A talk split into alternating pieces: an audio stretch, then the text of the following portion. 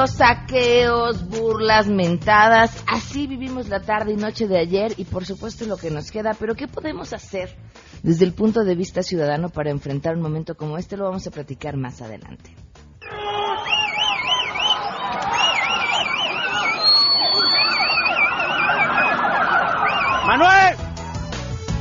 Xochimilco está en gravísimos problemas y las consecuencias pueden ser catastróficas. ¿Quiénes son responsables de lo que está sucediendo y qué podemos hacer para salvar este lugar que además ¿eh? es patrimonio de la humanidad? Las respuestas en un documental y sus creadores estarán aquí para platicarnos sobre este. Además, por supuesto, tenemos buenas noticias, lo más comentado en el mundo de la tecnología en voz de Andrés Costes y muchas cosas más. Quédense con nosotros este jueves a todo terreno. MBS Radio presenta a Pamela Cerdeira en A Todo Terreno, donde la noticia eres tú.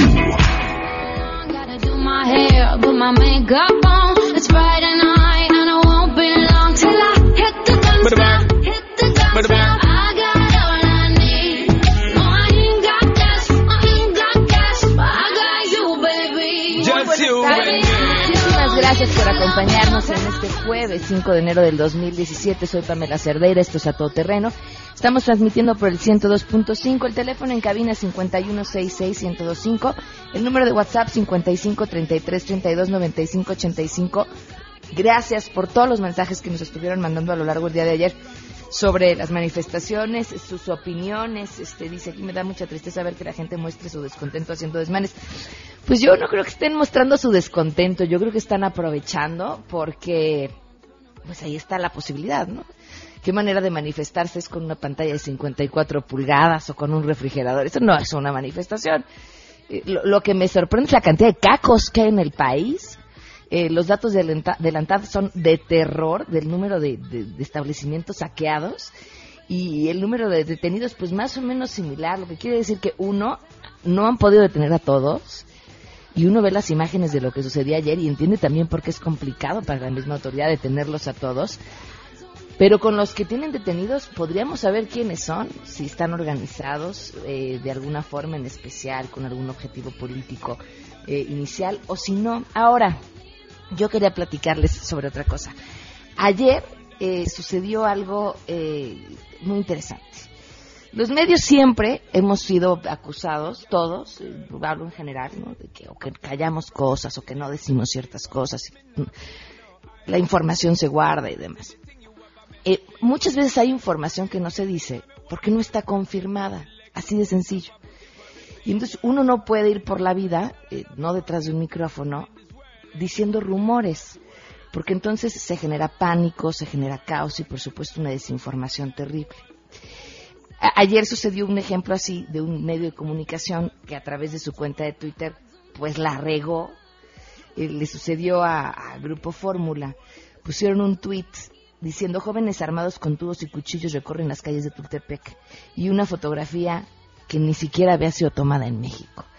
Eh, esto dio pie a una serie de burlas y, por supuesto, a un episodio en Twitter muy divertido porque la gente empezó a compartir imágenes muy graciosas con un hashtag eh, de Fórmula Informa.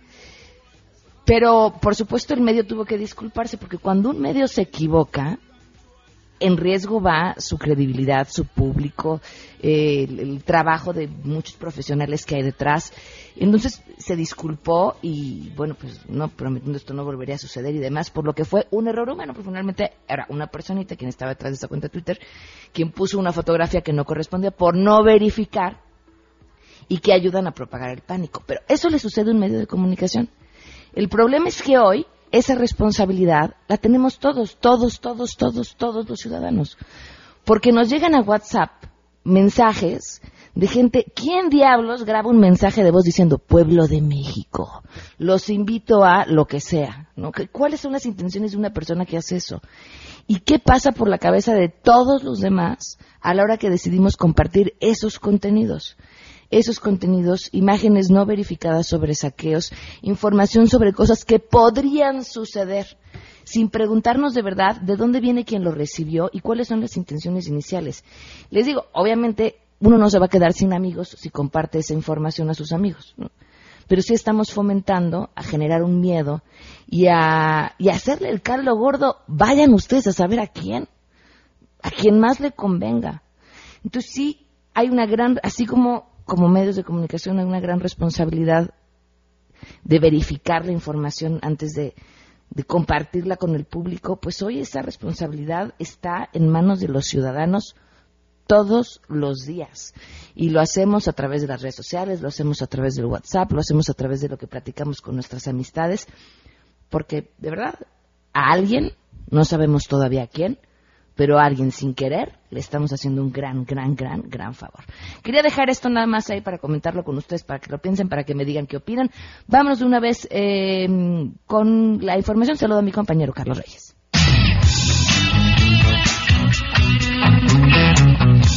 ¿Qué tal? Muy buenas tardes. Les informo que la Asociación Nacional de Tiendas de Autoservicio y Departamentales, la ANTAD, exigió a los gobiernos federal y estatales su pronta y efectiva intervención para que se haga valer el Estado de Derecho, ya que los bloqueos carreteros y de las principales vías en diversas ciudades han generado problemas de distribución de mercancías, afectando severamente a los consumidores. Asimismo, detalló que hasta el momento ya son más de 170 tiendas las afectadas por abasto y 250 saqueadas en varios estados del país, principalmente en el Estado de México, Michoacán, Hidalgo, Veracruz y la Ciudad de México. La ANTAD solicitó la intervención de los órdenes de gobierno, argumentando que esa situación no solo trastoca la operación normal de las cadenas de suministro en el país, sino que pone en riesgo inversiones futuras de las cadenas asociadas en los estados afectados, lo que repercutirá, dijo, en la generación de empleos, además de que mantener la paz social y la estabilidad económica, así como el abasto interno, son, dijo, condiciones indispensables para el desarrollo nacional. Para Noticias MBS, Carlos Reyes.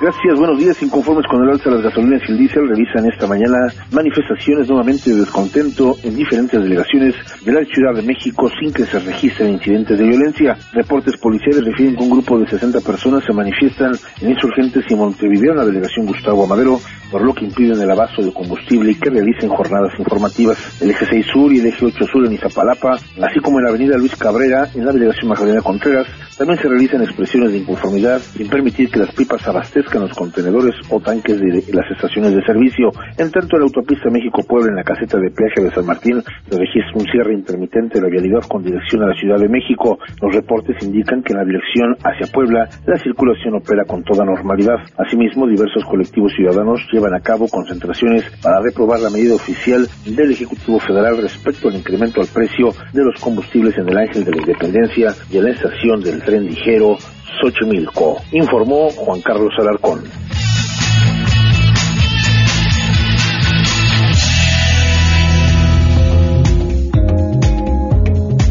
12 del día con 14 minutos y por supuesto que además tenemos muy buenas noticias, así que saludo a mi compañera siempre portadora de buenas noticias, Rocío Méndez. Rocío, te escuchamos, buenas tardes.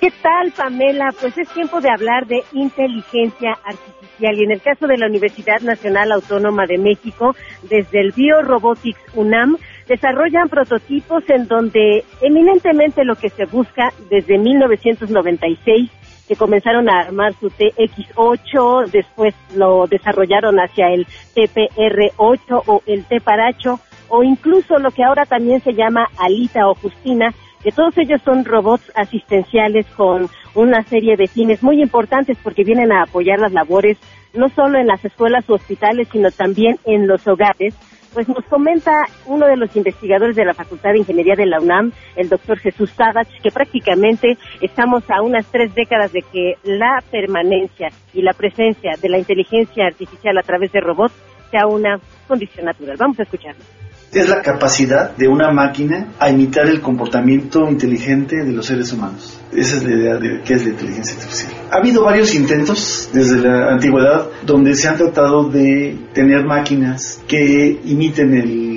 comportamiento de los humanos. Uno de los problemas que me he dedicado es la utilización de técnicas de inteligencia artificial para resolver problemas de robótica de servicio. Un robot de servicio es el que va a estar en casas, oficinas, escuelas, hospitales, ayudando a los seres humanos. Todavía estamos muy lejos para llegar a eso. Tener ya un robot funcional en tu casa Y en 30 años, Pamela, se cree que estaríamos en posibilidad, incluso desde trabajos de la Universidad Nacional Autónoma de México, de contar con máquinas de inteligencia artificial para atender a personas en distintos escenarios. ¿Qué te parece?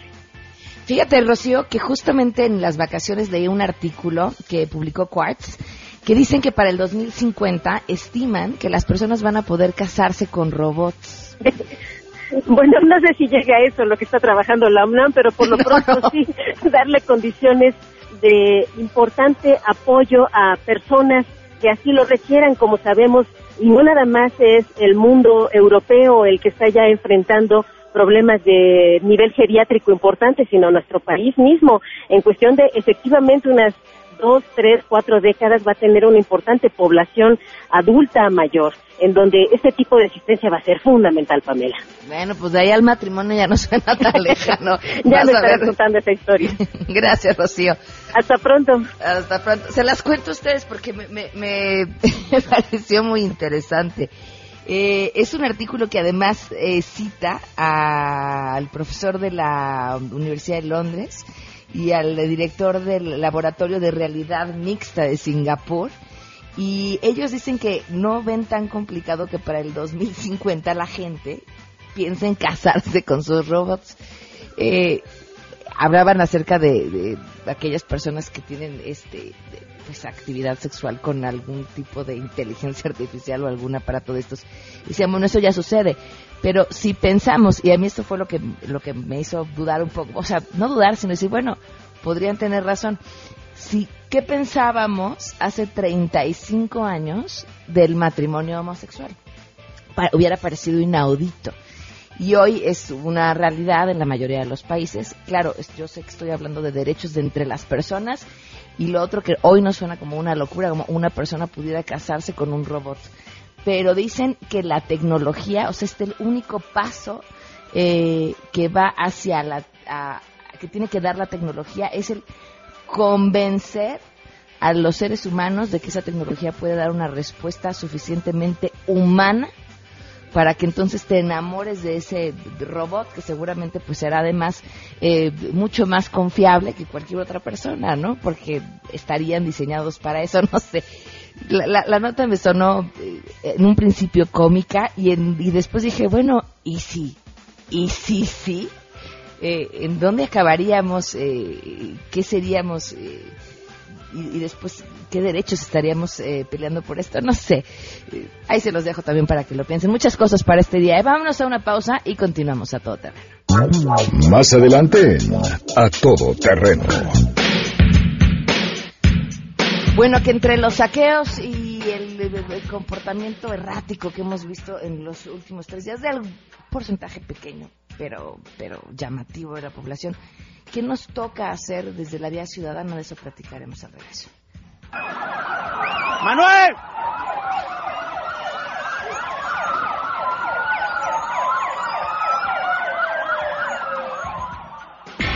Si te perdiste el programa A Todo Terreno, con Pamela Cerdeira. Lo puedes escuchar descargando nuestro podcast en www.noticiasmbs.com.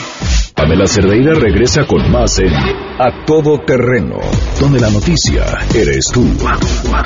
Marca el 5166125.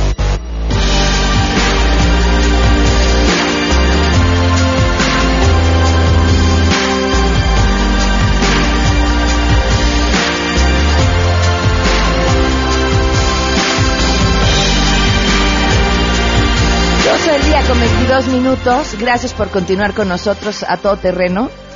Imaginen esta ciudad, eh, la Ciudad de México, previo a, la conquista.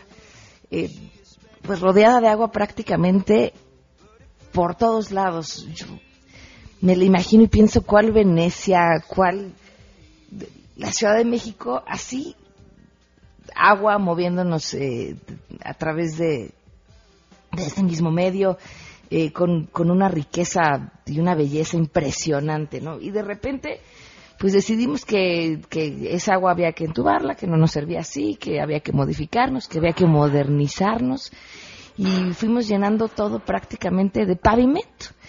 Y quedó yo creo que un vestigio de lo que pudimos haber sido de nuestra grandeza es todavía en el sur de la Ciudad de México, Xochimilco.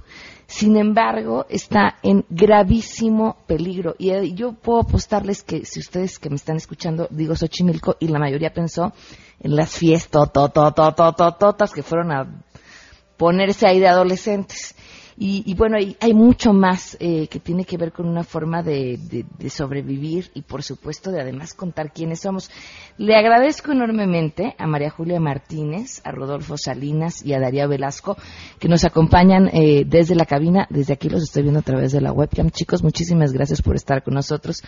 Todos ellos parte de un documental muy interesante llamado Reflexión, que nos cuenta justamente lo que está sucediendo en, en Xochimilco. Bienvenidos. Hola Pamela, muchas gracias. Eh, bueno, cuéntenos un poquito cuál es la situación actual eh, de Xochimilco y qué es lo que los llevó a la necesidad de, contar esta historia. Eh, ¿Qué tal? ¿Cómo estamos? Buenas tardes, Pam. un saludo primeramente y gracias por recibirnos.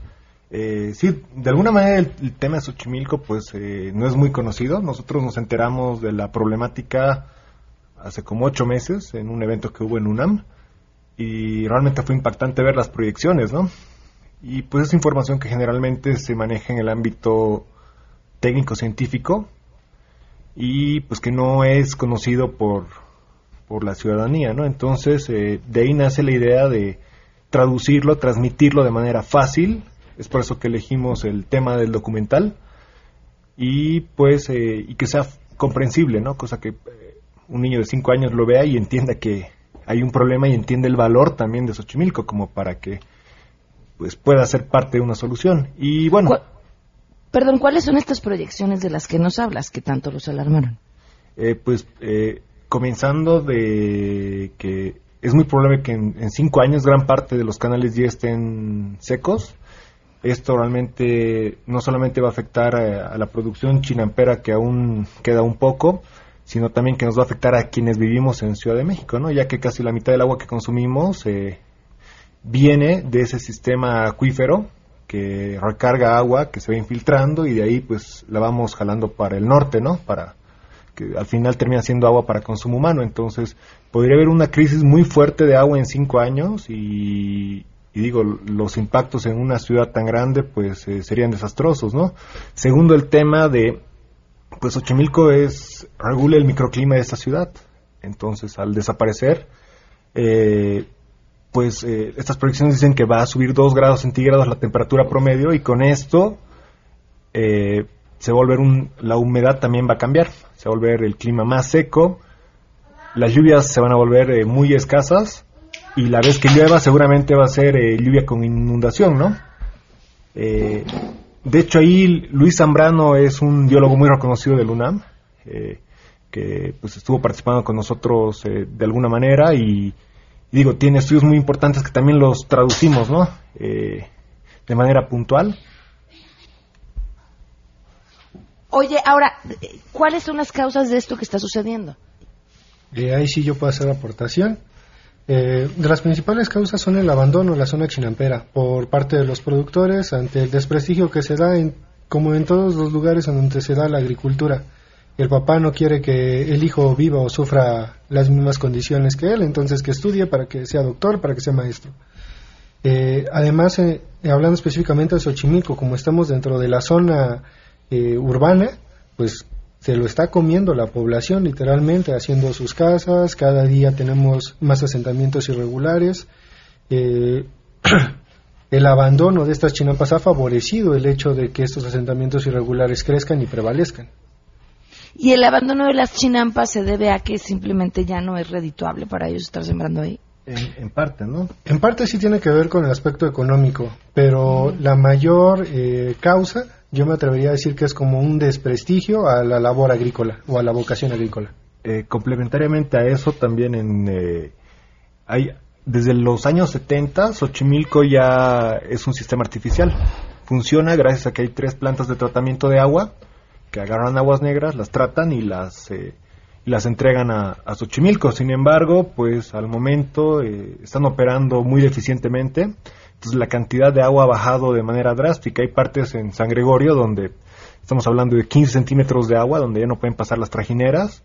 Entonces también un problema grave es la cantidad del agua y segundo la calidad. Hay más de 1.400 puntos de descargas de aguas negras que contaminan pues estas aguas, ¿no? Y eh, de alguna manera esto también le afecta a, los a los a los productores y finalmente también con el, eh, el este tema de que haya mayor materia orgánica en el agua ayuda a que hayan más plagas, entre ellas el lirio. Entonces, el lirio es una planta acuática que prolifera y tapa los eh, tapa todos los canales. Entonces, hace un poco, o sea, complica mucho el tema del transporte en trajineras y pues los productores también por ahí tienen muchos problemas, como te reitero en San Gregorio sobre todo. Eh, es donde tienen más problemas y es la zona donde ahorita se produce más, ¿no? Sí, estamos hablando de que San Gregorio solo el año pasado diariamente tenía la capacidad de producción de 72 toneladas. Ok. Ahora, ¿en dónde está la solución?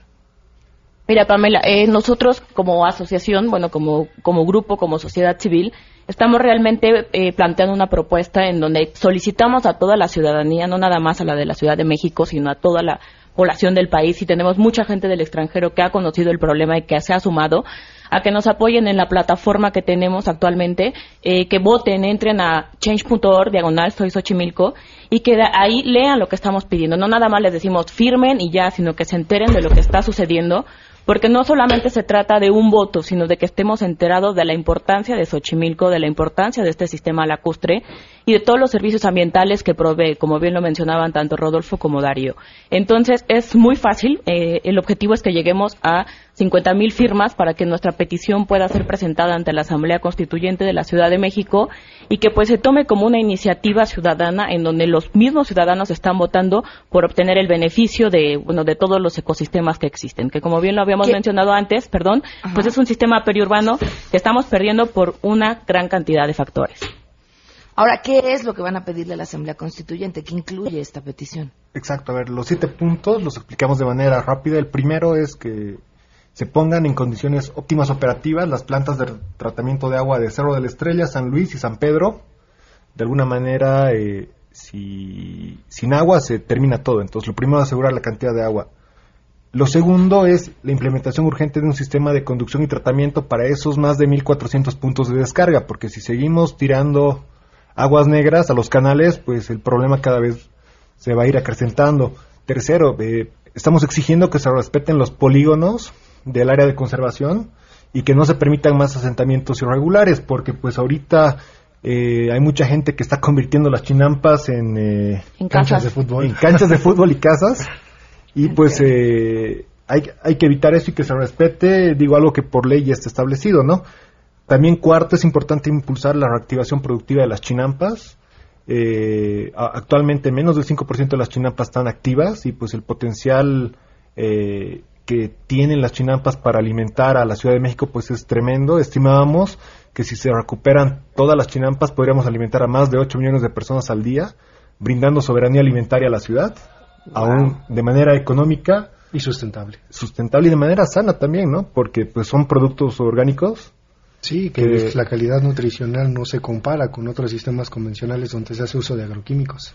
Exacto. El quinto punto es eh, evitar eh, que se fragmente el ecosistema de Xochimilco. En los 80 se construyó periférico, que realmente generó un impacto muy grande, y ahora con la supervía, que pues se pretende que pase por ahí, se tendría un desastre igual o mayor. De entrada se afectaría el 18% del suelo de conservación, y de manera indirecta, pues... No sabemos Pero seguramente va a ser mucho. El sexto es implementar implementación urgente de un programa de control de especies invasoras, sobre todo para la tilapia y carpa, que pues son los principales depredadores, no solamente el ajolote. En 20 años se ha perdido el 99.99% de ajolotes en su hábitat natural, que es Xochimilco, ¿no? Y el tema del lirio, que pues como les decíamos es una planta acuática, es una especie introducida, que ahorita es una plaga, pero también esa plaga se puede convertir en algo muy bueno a través de generación de biocombustibles y abonos, ¿no? Eh, Darle un uso eficiente y que no se convierta en plagas, porque mucha gente las comercializa y creen que son plantas de, bueno, que pueden de, alguna manera adornar algunos espacios, pero lo que realmente es que es una plaga, aunque la gente no te lo vende de esa manera. Ok. Oigan, a ver, eh, es importante, ¿dónde puede la gente ver el documental? El documental está libre en todas las eh, plataformas. De hecho, pueden entrar a YouTube, ponen reflexión y lo encuentran. O con el hashtag de Soy Xochimilco. El documental está libre. También lo pueden encontrar en Facebook. Si nos, eh, si nos eh, buscan, estamos como Natour. el, también está ahí el documental. También está en Vimeo. Entonces, eh, de hecho, con el hashtag Soy Xochimilco van a poder encontrar no solamente la petición, sino también el documental y otros materiales adicionales que, que se hicieron. De hecho, tuvimos eh, la oportunidad de compartir mesa con una premio Nobel que es Mandana Shiva. Pues ella nos regala eh, una reflexión muy linda sobre lo que para ella es Xochimilco y también luego de que ve el documental, ¿no? Claro. Oigan, pues muchísimas gracias por acompañarnos, que vean el documental, que se metan a change.org, firmen la petición y estaremos al pendiente que lleguen a las 50.000 firmas para ver después qué sucede en materia legislativa con este tema. Sí, exacto. Las 50.000 firmas son urgentes para eh, que de alguna manera nos aseguremos que la nueva constituyente de Ciudad de México, pues, eh, dentro de dentro de la parte legal incluye estos puntos y salvaguarde Xochimilco, ¿no? Creo que es el primer paso, pero también como ciudadanos tenemos que informarnos. Por ejemplo, es importante que apoyemos el comercio justo, eh, apoyar a los productores de Xochimilco, porque si devolvemos ese, eh, si devolvemos la parte productiva a Xochimilco y que sea económicamente viable para todos, seguramente va a comenzar a tener vida y, y pues a partir de ahí creo que podemos revertir este colapso casi inminente, ¿no?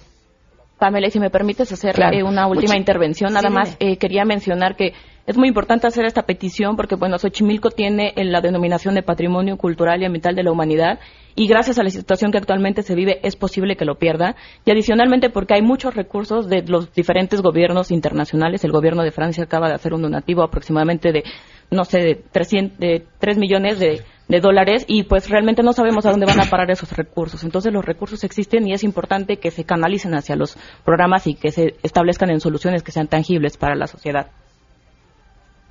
Claro, sin duda. Muchísimas gracias por habernos acompañado. Muchas gracias, Pam, por Gracias a los tres. 12 el día. Gracias. 12 el día con 36 minutos. Nos llama Adolfo Juárez y dice, con respecto al tema de Xochimilco, por si la gente no lo sabe, a diario hay fiestas, gastan un dineral para festejar a cada santito, emborracharse, darle de comer a la gente que pase. Yo le diría a esta gente que en vez de gastar el dinero en fiestas, que mejor lo gasten en la conservación de Xochimilco. Mira, Adolfo, ojalá fuera tan sencillo. Pero para que esta gente eh, pueda aprovechar las oportunidades que tienen, tienen que conocerlas. Y no solamente se trata de, de ver que, o darles la oportunidad de ver que ahí están, sino de que se cumplan las políticas que tienen que cumplirse. Eh, si a ti te dicen que podría ser mucho más rentable que sembraras y que después vendieras y que va a haber toda una comunidad comprando aquello que siembres, eh, entonces, pues como dirían ellos, no, no construirías una cancha de fútbol, pero pero si no lo sabes, si nadie te lo dice, si los, las leyes no se respetan, eh, si no hay todo un programa detrás eh, para empoderar a esa gente, pues es bien difícil. Y yo creo que decir, pues no hagan sus fiestas y, y gasten el dinero en mejorar Xochimilco, no es tan sencillo, ¿no? Requiere de un plan y, y, hay que y hay que dárselo a esta gente y conocerlo todos. Creo que es importante hablar del problema y hablar de la situación que está sucediendo. Eh, Guadalupe Rodríguez dice, me da mucha tristeza que los medios de comunicación acepten sin cuestionamientos que los ciudadanos somos responsables de los hechos vandálicos, cuando sabemos muy bien y no de ahorita que el gobierno paga grupos de choque para boicotear las manifestaciones pacíficas de los ciudadanos. En Naucalpan les pagaban a los jóvenes 800 pesos por hacer desmanes, les retiraban sus identificaciones y después de los actos se las devolvían. Mira, este, Guadalupe, yo creo que nadie da por hecho que sean los los ciudadanos en general son personas, serán ciudadanos, pues sí, porque todos lo somos. Eh, quiénes son y quiénes están detrás de ellos, y lo comentábamos al inicio del espacio, no debe ser tan difícil de averiguar. Eh, simplemente, y sucede en, en, todo este tipo de manifestaciones en donde siempre hay personas rompiendo vidrios, cometiendo actos vandálicos, quienes van luego y lo sacan, ¿no? Llega algún abogadillo, paga por todos y todos salen en libertad. Y esta es la respuesta de quién está detrás de él. Decir exactamente quién es me, parecería aventurado, porque no dudo que haya muchos grupos políticos que pudieran beneficiarse de estos hechos. Entonces, también asegurar que es uno o el otro me parece sumamente arriesgado. Pero gracias por comunicarte. El teléfono en cabina es 5166125. Vamos a una pausa y continuamos.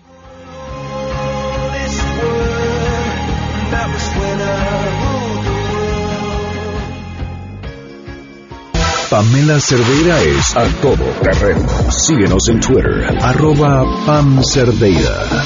Regresamos. Pamela Cerdeira está de regreso en A Todo Terreno. Únete a nuestra comunidad en facebook.com, diagonal Pam Cerdeira. Continuamos. I got this feeling inside my bones. It goes electric wavy when I turn it on. Off from my city, Dos al día con 42 minutos. Continuamos a todo terreno. Muchas gracias por seguir con nosotros. Eh, Luis Márquez dice, creo que sí es responsabilidad de los medios investigar a fondo quiénes son los vándalos y no solo dejarlo ahí hasta donde las detenciones eh, que las autoridades hacen. Creo que tienes toda la, razón, Luis. Es, es una responsabilidad importante, necesaria. Eh, ¿por, por qué? Porque así pues sería mucho más difícil que todos nos dejáramos manipular por lo que está sucediendo, conociendo qué hay en el fondo detrás de estos hechos.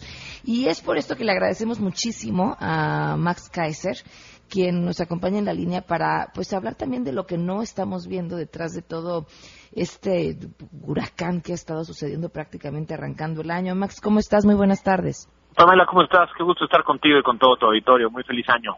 Igualmente, gracias por acompañarnos. Bueno, pues qué decir ante todo lo que está pasando. Pues mira, varias cosas. Creo que el clamor social, eh, más allá de las eh, de los eventos trágicos de ayer y, y, y todo esto horrible que, que, vemos el diccionario, el clamor social es de justicia, ¿no? Desde hace un par de años lo que la sociedad mexicana quiere es justicia. Y justicia no es venganza, justicia no es meter a un par de gobernadores en la cárcel, justicia no es eh, que un par de personas eh, calmen esta sed social. Justicia es la creación de todo un esquema y una serie de instituciones que se dedican de manera permanente a asignar responsabilidades donde tienen que estar.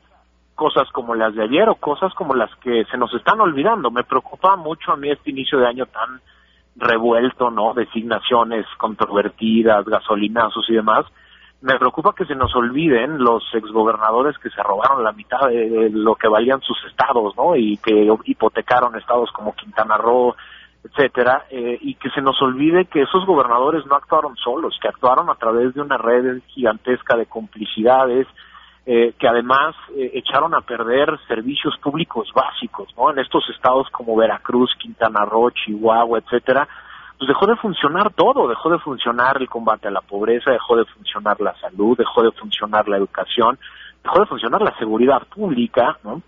Y entonces lo que queremos no es solo que un gobernador acabe en la cárcel, sino que los sistemas de justicia hagan lo necesario para, sin meterlos a la cárcel, recuperar todo lo que se robaron, pero también que los sistemas eh, estatales se encarguen de rehacer todos aquellos esquemas, servicios, procesos y demás que se echaron a perder por cuestiones de corrupción.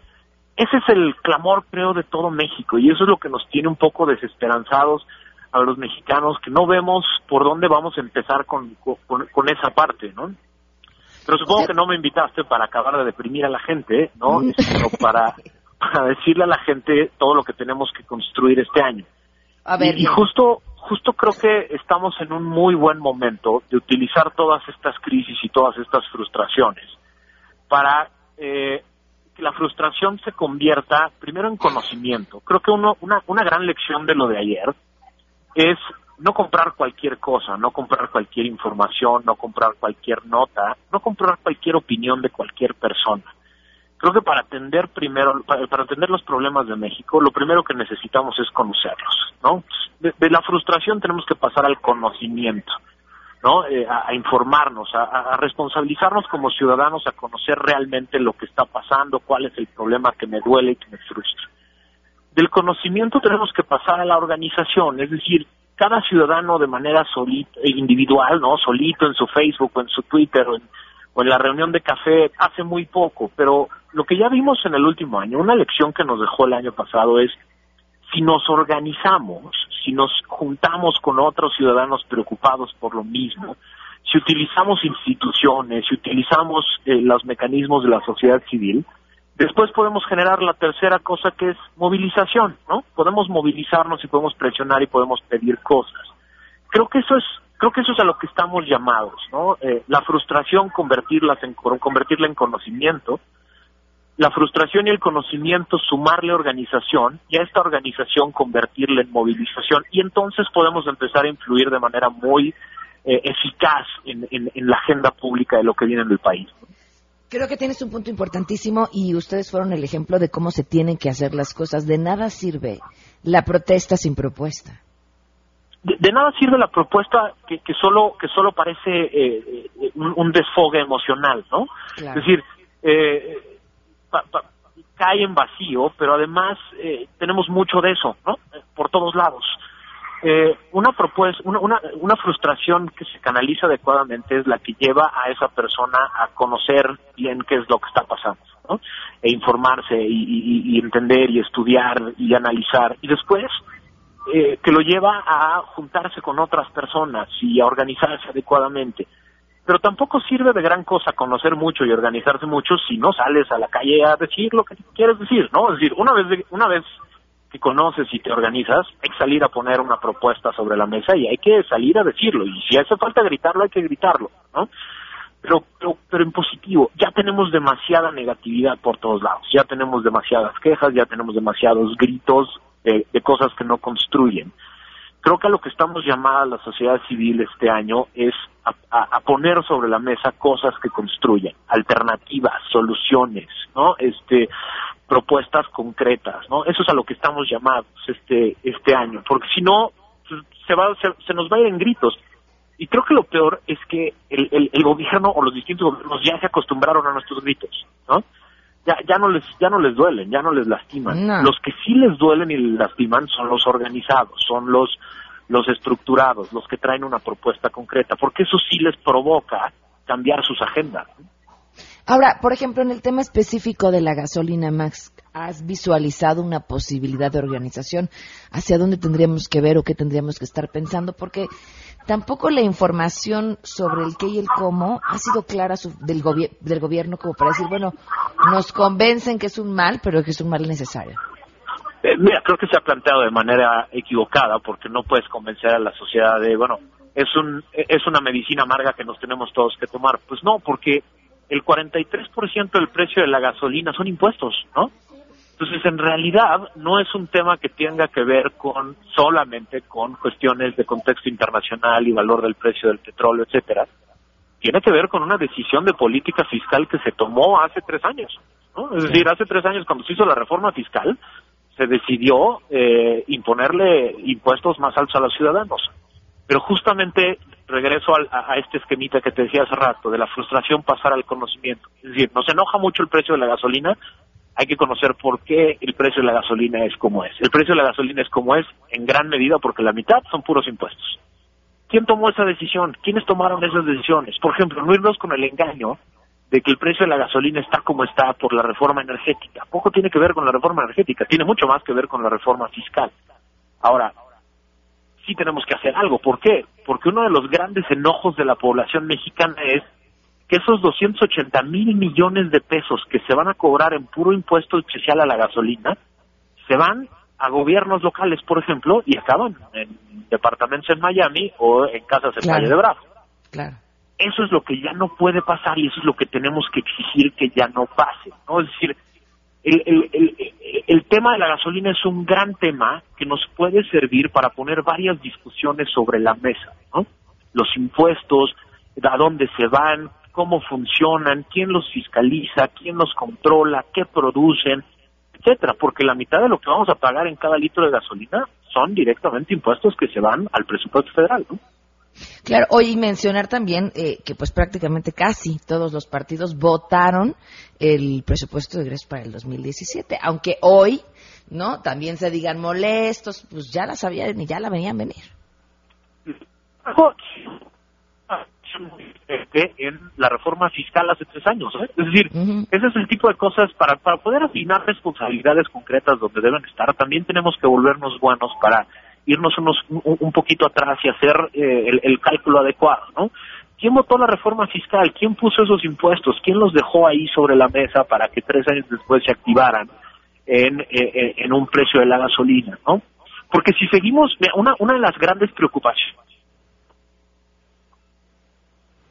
Brexit y tomemos Trump, Una de las grandes, de, de los grandes dramas que vivimos el año pasado es que cuando como sociedad decimos toda la clase política es responsable de todo, la clase política se muere de risa porque cuando asignas la responsabilidad a un conglomerado tan grande, nadie se siente responsable de nada, ¿no? Claro. Una de las cosas que tenemos que aprender como sociedad, creo yo, es asignar las responsabilidades de manera concreta y específica, con nombre y apellido, porque eso sí les duele, ¿no? Cuando tú dices maldita clase política, mueran los políticos, renuncian los políticos, nadie se siente aludido. Cuando tú le pones nombre y apellido porque lo conectas a una decisión concreta que tomó un político en concreto, entonces se sienten aludidos y entonces transfieres la responsabilidad política, ¿no? ¿Quién tiene el nombre y apellido en este caso? Los diputados y senadores que aprobaron la reforma fiscal. Todos los, y, y, y por todas las redes sociales ha estado saliendo las tablitas de quienes estuvieron de acuerdo con la reforma fiscal, quienes dijeron que no, no, este, uno de los grandes errores del gobierno, por ejemplo, fue salir a decir después de la reforma fiscal y de la reforma energética van a bajar los precios de los energéticos. Pues a lo mejor ese era la- el cálculo, ¿no? Pero se les olvidaba que ellos mismos habían aprobado una reforma fiscal que hacía muy difícil que bajaran energéticos que tienen 43% de su valor determinado en impuestos que ya están establecidos en una ley, ¿no? Eh, esos son los que tienen nombre y apellido y cada uno de nosotros vivimos en un distrito y cada uno de nosotros que vivimos en un distrito tenemos un diputado y cada uno de esos diputados votó a favor o en contra de esa reforma fiscal que hoy nos duele en el precio de la gasolina. A él, a él es el que hay que cargarle el costo. A esa persona que de manera concreta levantó su manita y dijo yo estoy a favor de ese impuesto. Así es. Pues comiencen por agarrar su credencial de elector para encontrar su distrito y ver a quién era el que había que echar la culpa y al que hay que echarle el ojo eh, durante esta legislatura, que también es importante. Sin duda, y, y creo que es un gran año. El, el año pasado demostramos como sociedad civil que podemos movilizarnos, organizarnos y cambiar la agenda pública. Creo que este es un gran año para eh, retomar distintos temas, eh, focalizar los esfuerzos de la sociedad civil en distintas agendas y e, e- e imponerle a los a los políticos los temas que queremos que se discutan y no solo los temas, sino empezar a poner desde aquí abajo las soluciones y las ideas concretas. Claro. Pues Max, te agradezco muchísimo que, que nos hayas acompañado esta tarde. Eh, créeme que a pesar de, del panorama, es cierto, es esperanzador lo que dices y creo que eh, nos, nos fija un rumbo a todos de hacia dónde tendríamos que caminar para que las cosas verdaderamente cambien. Las, grandes crisis se dan los, los grandes cambios de las sociedades. Ninguna sociedad, ninguna de Así es. Así es. Y, Se nos- en las manos el futuro. Así es. Muchísimas gracias, Max. Se El agradecido soy yo. Feliz año. Hasta luego, se nos cortaba un poco la llamada, pero decía que sí, las grandes crisis son las que traen las grandes oportunidades y los grandes cambios, sin duda. Vamos de volada a una pausa, continuamos. Si te perdiste el programa A Todo Terreno con Pamela Cerdeira, lo puedes escuchar descargando nuestro podcast en www.noticiasmbs.com. Pamela Cerdeira está de regreso en A Todo Terreno. Únete a nuestra comunidad en facebook.com. Diagonal Pam Cerdeira. Continuamos. 12 del día con 56 minutos. A ver, dos cosas pongan atención. La primera es que tenemos un montón de roscas de reyes para regalarles. De verdad, muchísimas. Llamen al 5166125. Denme su nombre, que puedan pasar por ellas pues prácticamente hoy o mañana, porque si no ya para el lunes ya no va a estar bueno el pan. Y están además deliciosas. Las vamos a dar por teléfono, las vamos a dar por Facebook en Pam Cerdeira, las vamos a dar por Twitter y las vamos a dar por WhatsApp pues prácticamente las primeras 12 personas que por cada uno de estos medios nos manden su nombre completo y que digan nombre completo y que digan yo quiero una, un- una rosca de reyes, así de sencillo se las llevan. Y por otro lado, si les apasionan los idiomas y están buscando una licenciatura con un amplio campo laboral, la Universidad Tecnológica Americana ofrece un plan de estudios actualizado para la licenciatura en interpretación y traducción, que es una carrera de la cual te gradúas logrando una efectiva traducción de textos en tres idiomas. Y a las primeras 50 personas que se inscriban les van a dar una beca del 100% en inscripción durante toda la carrera. El teléfono 5264-8520, 5264-8520 o registrándose en uteca.edu.mx. Aprovechen para llamar de una vez uteca.edu.mx un asesor los llamará. Licenciatura Uteca hace lo mejor. Nos vamos, se quedan en compañía de Alejandro Cacho y Pamela Cerdeira. Que tengan excelente jueves. Mañana a las 12 nos escuchamos.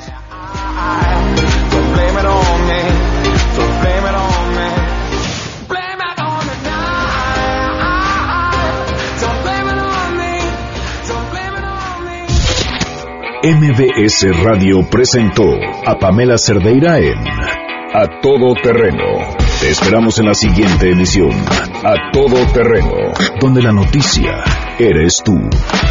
MBS Radio, en entretenimiento, estamos contigo.